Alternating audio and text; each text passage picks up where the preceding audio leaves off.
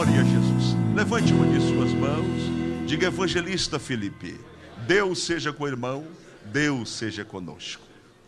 Meus irmãos, a paz do Senhor Jesus. Aproveitando que você se encontra em pé, quero convidar a amada igreja que abra a Bíblia. A primeira carta de Paulo aos Tessalonicenses, capítulo de número 1, versículos número 2. Primeira carta do apóstolo Paulo aos Tessalonicenses, capítulo 1, versículos número 2. Nós leremos até o 10. 1 Tessalonicenses 1, versículos 2 ao 10. Se você encontrou, diga eu achei. Eu achei. Quero louvar a Deus pela oportunidade que mais uma vez a nossa presidência nos concede, louvar a Deus pela vida do pastor Eliseu Menezes, pastor Marcos Filho, pela confiança de nos conceder a oportunidade nessa noite. Deus abençoe a todo o corpo de obreiros da nossa igreja. Deus abençoe a toda a igreja do Senhor que está nessa noite, que veio para o culto da palavra. Deus abençoe você, que está também pela internet nos acompanhando. Deus em Cristo abençoe a sua vida de maneira extraordinária. Diz o texto, 1 Tessalonicenses 1, a partir do versículo 2: Sempre damos graças a Deus por vós todos fazendo menção de vós em nossas orações, lembrando-nos sem cessar da obra da vossa fé, do trabalho, da caridade, da paciência, da esperança em nosso Senhor Jesus Cristo, diante de nosso Deus e Pai, sabendo, amados irmãos, que a vossa eleição é de Deus. Porque o nosso evangelho não foi a vós somente em palavras, mas também em poder, no Espírito Santo e em muita certeza como bem sabeis, quais fomos entre vós por amor de vós. E vós fostes feitos nossos imitadores e do Senhor, recebendo a palavra em muita tribulação, com gozo do Espírito Santo, de maneira que fostes exemplo para todos os fiéis na Macedônia e Acaia, porque por vós soou a palavra do Senhor, não somente na Macedônia e Acaia, mas também em todos os lugares a vossa fé para com Deus se espalhou, de tal maneira que já dela não temos necessidade de falar coisa alguma, porque eles mesmos anunciam de nós qual a entrada que tivemos para convosco, e como dos ídolos vos convertestes a Deus para servir ao Deus vivo e verdadeiro, e esperar dos céus a seu Filho, a quem ressuscitou dos mortos, a saber, Jesus, que nos livra da ira futura. Eu quero ler mais uma vez o versículo 7. Esse versículo vai ser o eixo central da mensagem, o versículo de número 7, que diz assim: De maneira que fostes exemplo para todos os fiéis na Macedônia e a Caia. Você diz amém? amém? Você pode tomar o seu assento. Meus irmãos, quando nós lemos as cartas paulinas, é interessante que façamos uma leitura também do livro de Atos dos Apóstolos porque é no livro de Atos dos Apóstolos que nós temos a narrativa histórica das igrejas que foram fundadas ou tiveram participação do apóstolo Paulo, igrejas essas que recebem posteriormente as cartas que Paulo escreve. Então é muito interessante que sempre que você ler uma das epístolas paulinas, você lê a passagem em Atos que narra a fundação desta igreja, ou o momento em que Paulo passou por aquela cidade e semeou o evangelho ali, deixando uma igreja plantada. Por exemplo, a igreja de Tessalônica, ela tem o seu momento narrado na, no livro de Atos, ali no capítulo 17, no versículos de 1 a 10, e você pode ler depois. Quando Paulo, no capítulo 16, no verso 9, ele tem uma visão e na visão ele vê um varão da Macedônia dizendo: Passa a Macedônia e ajuda-nos. Paulo entendeu então no seu espírito que era necessário ele ir à região da Macedônia, que era uma das províncias do Império Romano, e ele assim o faz. Ele passa primeiro na cidade de Filipos. Na cidade de Filipos, ele ganha algumas vidas, entre elas Lídia, uma vendedora de púrpura ele ganha uma menina que era escrava e tinha um espírito maligno de adivinhação. Ele ganha o carcereiro e a sua família. Só que ele é expulso da cidade de Filipos e não passa ali tanto tempo. Saindo de Filipos, ele vai em direção à capital da Macedônia, que era a cidade de Tessalônica. E quando ele chega na cidade de Tessalônica, é, ele dá prosseguimento àquilo que ele começa em Filipos. A visão que ele teve era: passa a Macedônia e ajuda-nos. Então, Filipos e Tessalônica eram uma das duas principais cidades, sendo Tessalônica a principal cidade, porque era a capital da Macedônia, e ali é, ele passa um período não muito longo. Atos 17 vai nos narrar que Paulo passa pelo menos três sábados ou três semanas indo à sinagoga de Tessalônica, porque Paulo tinha o costume de primeiro pregar aos judeus, e se os judeus não o recebessem, ele então passava exclusivamente a anunciar o evangelho para os gentios. Então ele foi durante três sábados à sinagoga judaica, mostrar através do Antigo Testamento que Cristo era o cumprimento das profecias, era o Messias esperado pelos judeus. Grande parte dos judeus que estavam ali, participando dos cultos na sinagoga aos sábados, se dividiram. Um grupo creu na mensagem do apóstolo Paulo, um outro grupo não acreditou, não creu e não recebeu a mensagem. E no meio dos judeus havia também participantes daqueles cultos na sinagoga, gregos, que eram tementes a Deus, que a Bíblia chama eles de religiosos ou tementes a Deus, mas eram gregos ou romanos que tinham apreço pela religião judaica e gostavam de frequentar os cultos da sinagoga. Alguns desses acabavam passando pela conversão ou pela circuncisão. E havia também ali muitas mulheres que eram mulheres ricas. Então, Paulo ele ganhou uma parte daqueles que participavam do culto na sinagoga ele ganhou parte da membresia da sinagoga judaica ali em Tessalônica. Isso fez com que os judeus que não receberam, que não acreditavam na mensagem que ele pregava, acendeu a ira deles, fazendo com que eles passassem a ser perseguidos pelos judeus, a ponto de Paulo não poder passar muito tempo, apesar de alguns comentaristas acreditarem que Paulo fica mais do que três semanas ali, mas geralmente se pensa que Paulo não passa de um mês, ele fica mais ou menos três a quatro semanas ali, e ele tem que fugir da cidade de Tessalônica, porque ele estava em um período de perseguição por causa dos judeus, que tinham uma grande influência dentro da cidade e tinham capacidade de influenciar até mesmo as autoridades que ali estavam. Então ele precisa fugir, não fica muito tempo ali.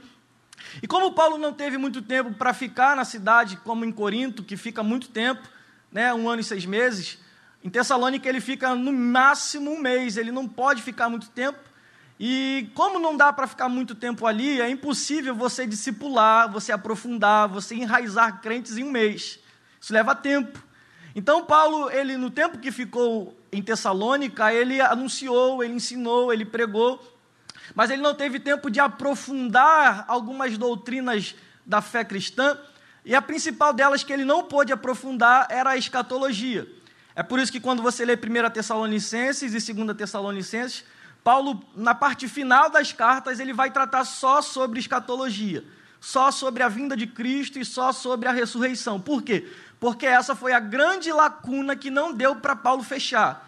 Essa foi a grande lacuna que não deu para Paulo preencher, porque teve que sair apressadamente, fugir da cidade então não deu tempo para ele tratar do assunto. Então, quando ele sai de lá, ele envia Timóteo para a cidade de Tessalônica para saber como aqueles novos convertidos estavam vivendo a fé cristã agora que ele foi embora da cidade.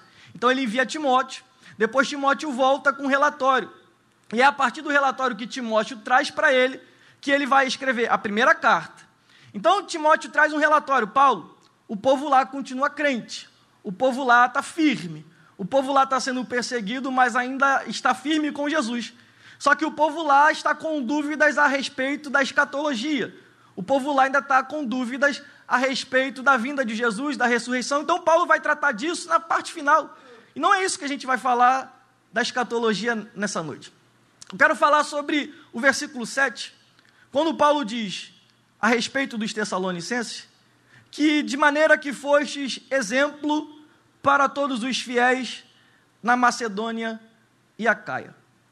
Paulo escreve 13 cartas, dessas 13, nove para igrejas, são cartas eclesiásticas, mas essa igreja, a igreja de Tessalônica, é a única igreja que Paulo usa essa expressão: vocês são exemplo.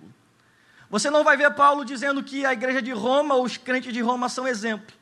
Ele não diz dos Gálatas que eles eram exemplo, ele não diz dos Efésios, ele não diz dos Colossenses, ele só usa essa expressão: vocês são exemplo, ou vocês foram exemplo para todos os fiéis da Macedônia Caia, a única igreja que, dentre todas por onde Paulo passou, ou para todas em que ele escreveu, a igreja de Tessalônica é a única que, na visão de Paulo, era uma igreja modelo, era uma igreja exemplar. A expressão que Paulo usa aqui no grego, tipos, dá a ideia de modelo, padrão, exemplo. O que Paulo está escrevendo para eles nos primeiros três capítulos, ele está querendo relembrar o período que ele passou lá na cidade de Tessalônica e como agora ele recebe o comentário ou relatório de Timóteo, que volta da cidade trazendo o relatório, e Paulo fica extremamente feliz, entusiasmado, que mesmo depois de ele ter saído, os crentes continuam firmes, crendo no Senhor, em meio da perseguição, mas continuam evangelizando, continuam ganhando almas, continuam esperando a Jesus, continuam com a expectativa da ressurreição e da vinda de Cristo. Paulo fica entusiasmado, ele diz: Não, vocês são exemplo, vocês são modelo.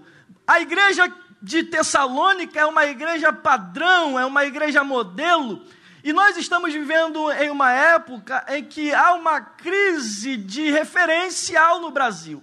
Há uma crise de modelo, de padrão, de exemplo. Não encontramos exemplo na política, não encontramos exemplo no judiciário, não encontramos exemplo é, entre artistas, não encontramos exemplos. No mundo em que nós vivemos, há uma crise de referência, inclusive no meio evangélico no Brasil.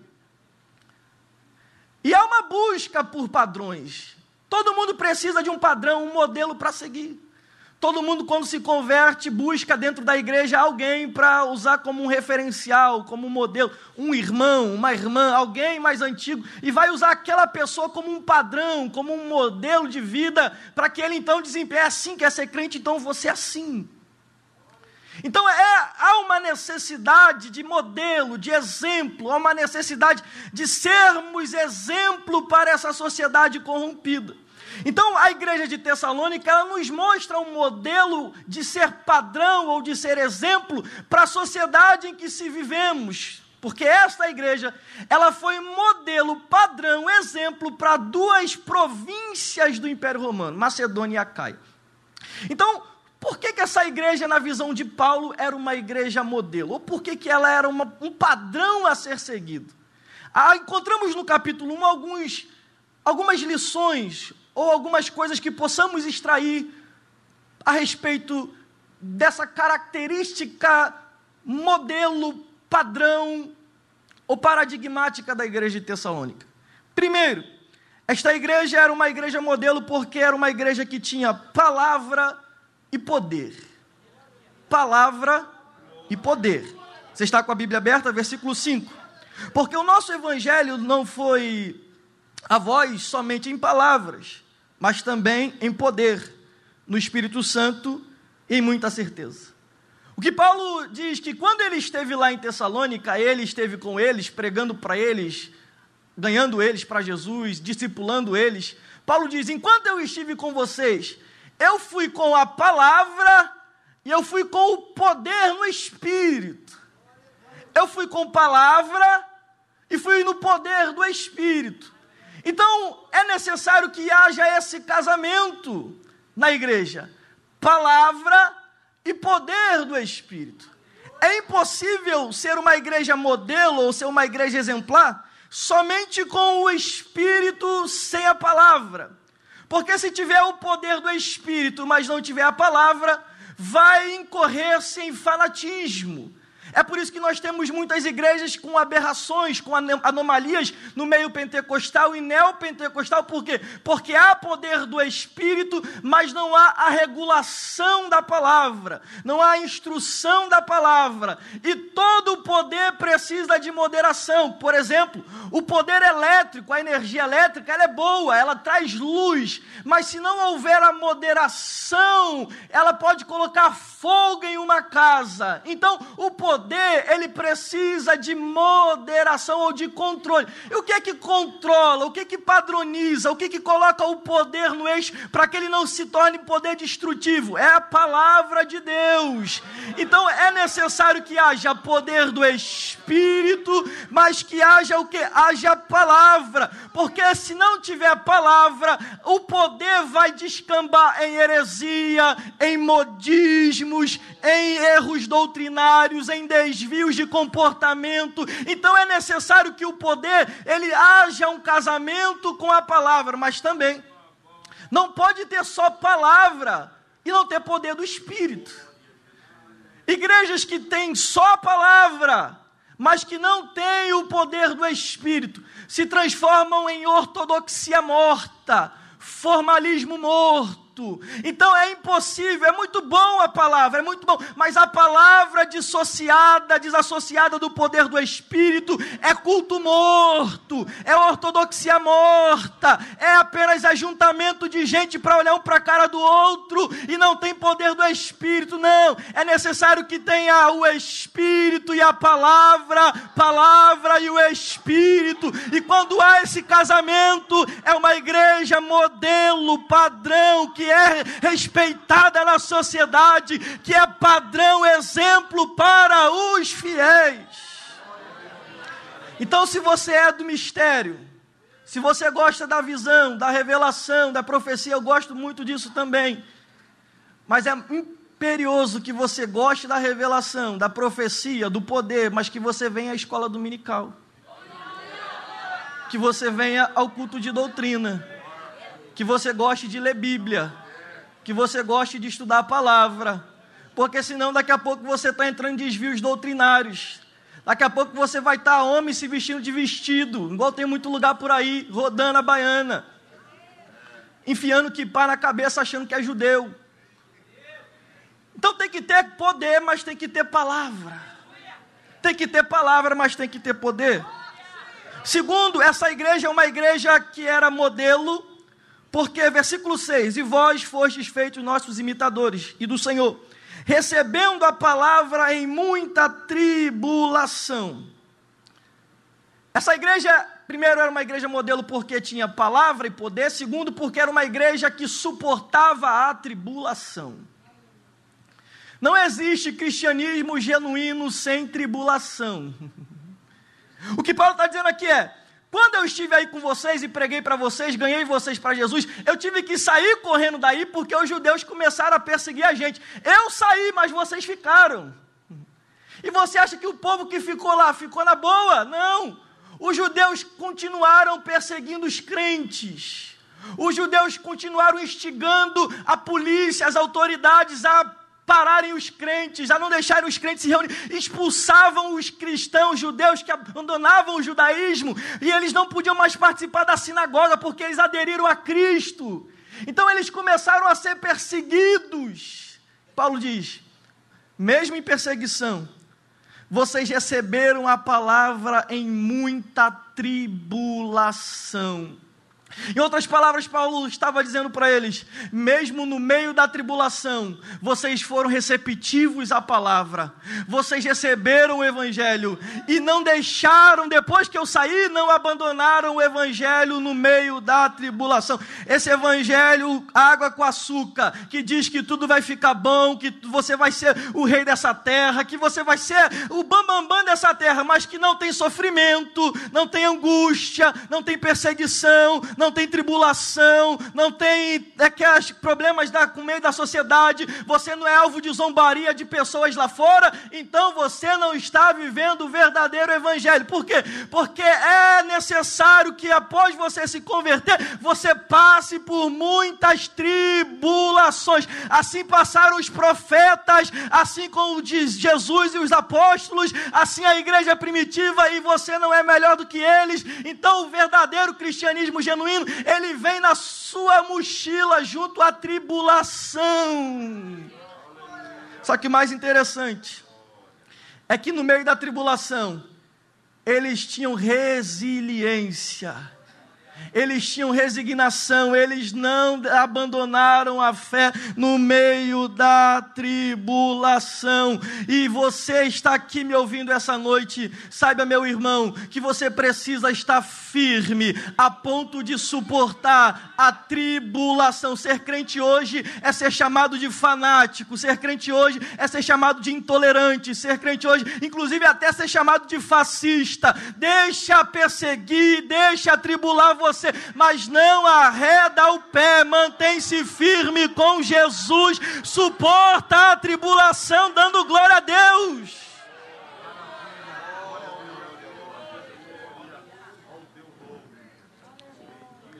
Agora, olha como é que eles suportavam a tribulação. Versículo 6 ainda. Com gozo do Espírito Santo. Com gozo do Espírito Santo. Essa igreja é uma igreja que sabia suportar a tribulação e era uma igreja feliz. Irmão, isso é um paradoxo. Como é que você está sofrendo? Você está sendo perseguido, portas se fecham para você, não deixam você participar de algumas coisas, você passa a ser um pare na sociedade, continua feliz. E você continua feliz. Essa expressão aqui, gozo do Espírito Santo. Paulo está dizendo aqui, de maneira muito enfática: a alegria não vem do homem, não vem da terra, não vem de forma natural. É um gozo que vem daquele que habita dentro de nós, vem do Espírito. É por isso que o, o crente é um paradoxo na sociedade ele sofre, ele às vezes não tem nem dinheiro, às vezes não tem nem o que comer, às vezes mora mal, mas continua alegre, continua feliz, continua dando glória a Deus, não deixa de vir à igreja, coloca a Bíblia debaixo do braço e vem. Como? Como é que continua feliz no meio de uma tribulação dessa? É porque dentro de você existe alguém, e esse alguém não é qualquer pessoa, é a terceira pessoa da Trindade, é o Espírito Santo de Deus que vai gerando uma coisa chamada alegria do do Espírito, que faz você suportar dando glória, faz você suportar dando aleluia, faz você suportar falando em línguas, faz você suportar chorando, se quebrantando, mas não arreda o pé da presença de Jesus. Porque sofrer, meu irmão, ser, ser atribulado, mas ficar triste não dá. Você tem que passar pela tribulação, como dizia Lázaro, dando glória a Deus. Esse povo estava sofrendo, estava sendo atribulado, perseguido. A expressão tribulação, clípsis no grego, dá a ideia de estar apertado. Mas mesmo assim eles continuavam felizes. Eles continuavam. Como, irmãos? É uma alegria que não é humana é uma alegria que não vem de coisas terrenas, é uma alegria que não é proveniente de coisas da terra, de bens, é uma alegria que provém do céu, e só crente sabe o que é isso, só crente sabe o que é isso. Era uma igreja que sofria tribulação com paciência, com perseverança, com muita alegria no Espírito Santo, não sofriam murmurando, não sofriam se queixando, não sofriam se lamentando, mas sofriam com alegria. Versículo 8 ainda. Porque por vós suou a palavra do Senhor, não somente na Macedônia e Acaia, mas também em todos os lugares a vossa fé para com Deus se espalhou. Essa igreja também era uma igreja modelo, porque era uma igreja que soava a palavra. É uma igreja que soava a palavra. Essa expressão que Paulo usa aqui, soar, dá a ideia de que uma trombeta. O povo, depois que Paulo saiu, não parou, mas começou a pregar, começou a anunciar começaram a multiplicar aquilo que aprenderam de Paulo, começaram a reverberar aquilo que Paulo ensinou para eles. Aí Paulo diz: Vocês fizeram soar a palavra do Senhor, não somente na Macedônia, vocês saíram da Macedônia e da Caia, mas em todos os lugares a vossa fé para com Deus se espalhou. Os crentes de Tessalônica eles se tornaram trombetas ambulantes se tornaram grandes evangelizadores.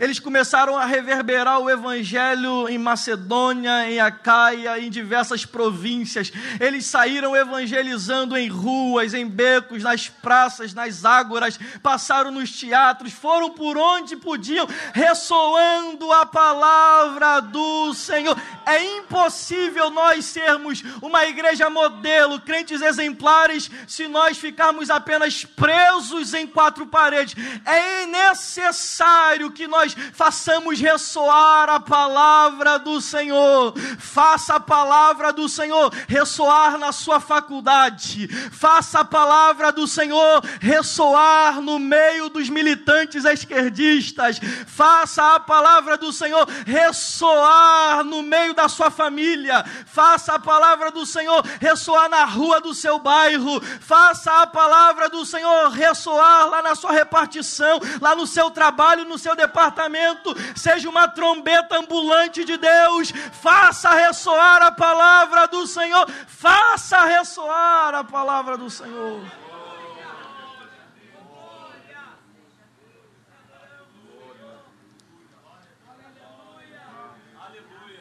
Essa igreja ela fez ressoar a palavra do Senhor.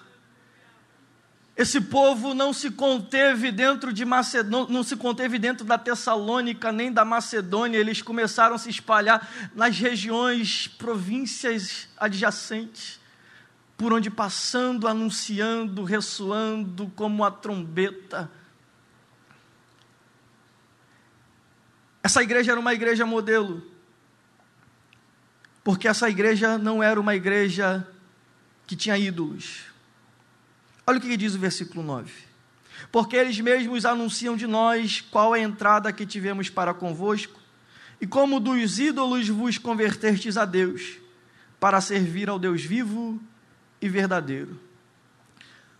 Paulo, ele diz: vocês se tornaram tão exemplares, eu não tenho nem muita necessidade de falar a respeito de vocês, eu tenho ouvido falar de vocês.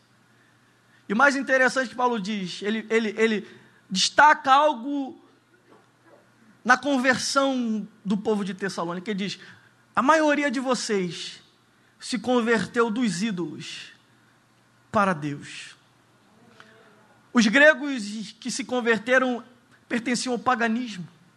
Eles abandonaram a mitologia grega, as divindades gregas, o politeísmo, o paganismo e passaram a servir o Deus verdadeiro e único. Então era uma igreja é, misturada, uma igreja composta por judeus, uma igreja composta por gregos e romanos e muitos deles que vinham do paganismo, que deixaram os ídolos para se converter a Deus. Então nessa igreja não havia mais idolatria, nessa igreja não havia mais ídolos. E eu sei que nenhum de vocês aqui tem uma, um santinho em casa, graças a Deus por isso. O nosso problema da idolatria não é a imagem, não é o santo. O problema da idolatria, e principalmente no nosso meio, que é o meio pentecostal, é a idolatria da personalidade. Nós não temos ídolos nas nossas casas, nós não temos ídolos nas nossas estantes, mas nós temos muitos ídolos nos nossos corações. E o meio pentecostal tem uma armadilha, a armadilha da idolatria, porque nós temos a tendência de idolatrar quanto mais a pessoa tem dons carismáticos. Quanto mais se é usado dentro de uma igreja pentecostal com dons, com poder, com graça, com sinais, maior será a tendência dos crentes fazerem daquela pessoa um ídolo. Então nós não temos santos, estátuas, mas nós temos ídolos pregadores, nós temos ídolos cantores, nós temos ídolos pastores, nós temos ídolos profetas, nós temos ídolos irmãos do círculo de oração, nós temos ídolos irmão da revelação, nós temos ídolos, não pode falar dele não, não toca nele não. E eu falo isso como pregador, gente. Eu não falo coisa que eu não sei, eu falo isso como pregador. E na minha adolescência eu tive os meus ídolos. Porque eu cresci vendo um grande congresso que teve no Brasil, até hoje ainda tem, e eu cresci vendo pregadores, eu queria ser como eles, idolatrava eles. Porque esse é o nosso, nosso contexto pentecostal. É muito bom, eu amo ser pentecostal, mas nós temos alguns, algumas anomalias, inclusive a anomalia da idolatria personalística. Que quanto mais se é carismático, quanto mais se tem dom, mais as pessoas idolatram. Só que se Deus te usar, você continua servo. É pregador, servo. Cantor, servo. Evangelista, servo. Ganhador de almas, servo. Deus Deus te usa em profecia, servo. Você é usado em revelação, servo. Impõe as mãos e Deus cura, servo. E não deixe o teu coração abrigar ídolos no seu coração. Não deixe o seu coração ser palco de idolatria. Honre os homens de Deus. Ame as mulheres de Deus. Dê valor aos homens e às mulheres de Deus. Mas eles não são Deus, são servos e são servos de barro.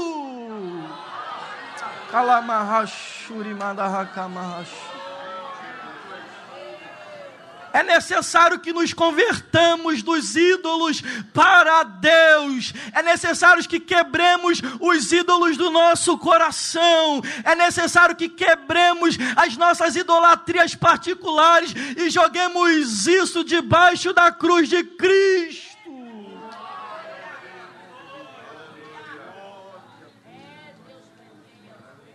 Para encerrar, essa igreja era uma igreja modelo porque ela não perdeu a visão do céu.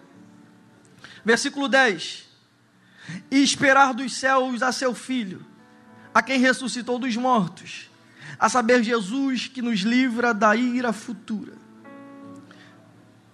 Perceba que essa igreja é uma igreja que ainda estava na expectativa do arrebatamento da igreja. Paulo está escrevendo para ele dizendo: para eles dizendo: vocês precisam continuar esperando dos céus a Jesus, que foi ressuscitado dos mortos e que vai voltar para nos livrar da ira futura. Então é uma igreja que não perdeu a visão escatológica, não perdeu a visão do céu, é uma igreja que ainda estava esperando Jesus voltar. E nós não podemos perder a expectativa escatológica. Nós não podemos perder a expectativa da vinda de Jesus.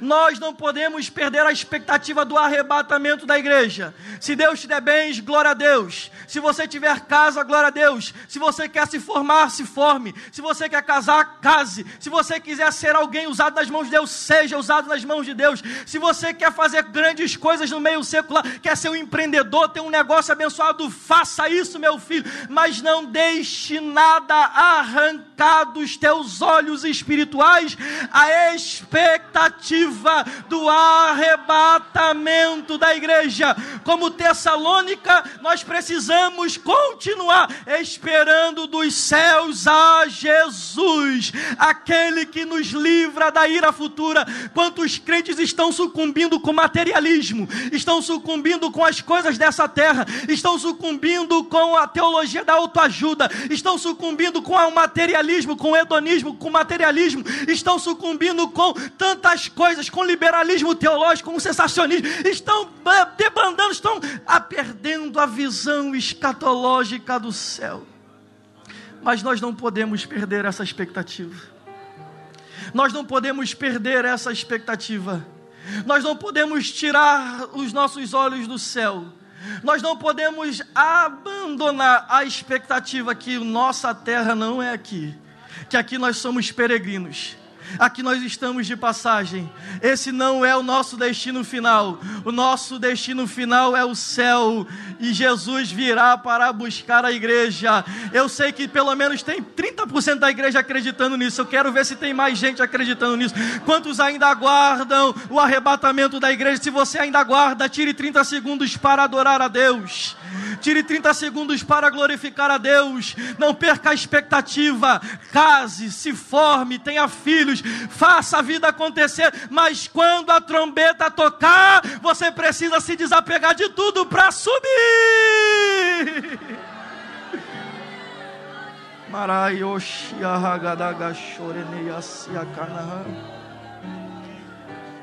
Não perca a bendita esperança. Não perca a visão da bendita esperança. Como a igreja de Tessalônica, precisamos estar com os nossos olhos voltados para a bendita esperança. Fique em pé, por favor.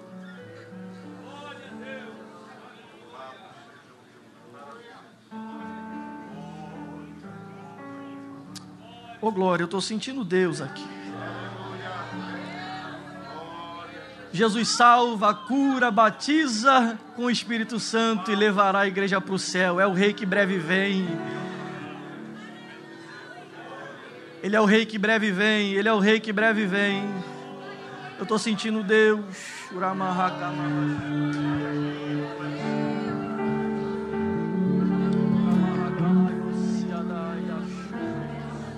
Enquanto Jesus não vem, como Tessalônica, nós precisamos ressoar, ressoar ressoar a palavra na ilha do governador, ressoar a palavra nesse Rio de Janeiro, ressoar a palavra no Dendê, ressoar a palavra no Jardim Guanabara, ressoar a palavra no Tauá, ressoar a palavra nessa ilha do governador. E quando a trombeta tocar, nós iremos ao encontro do Senhor nos ares.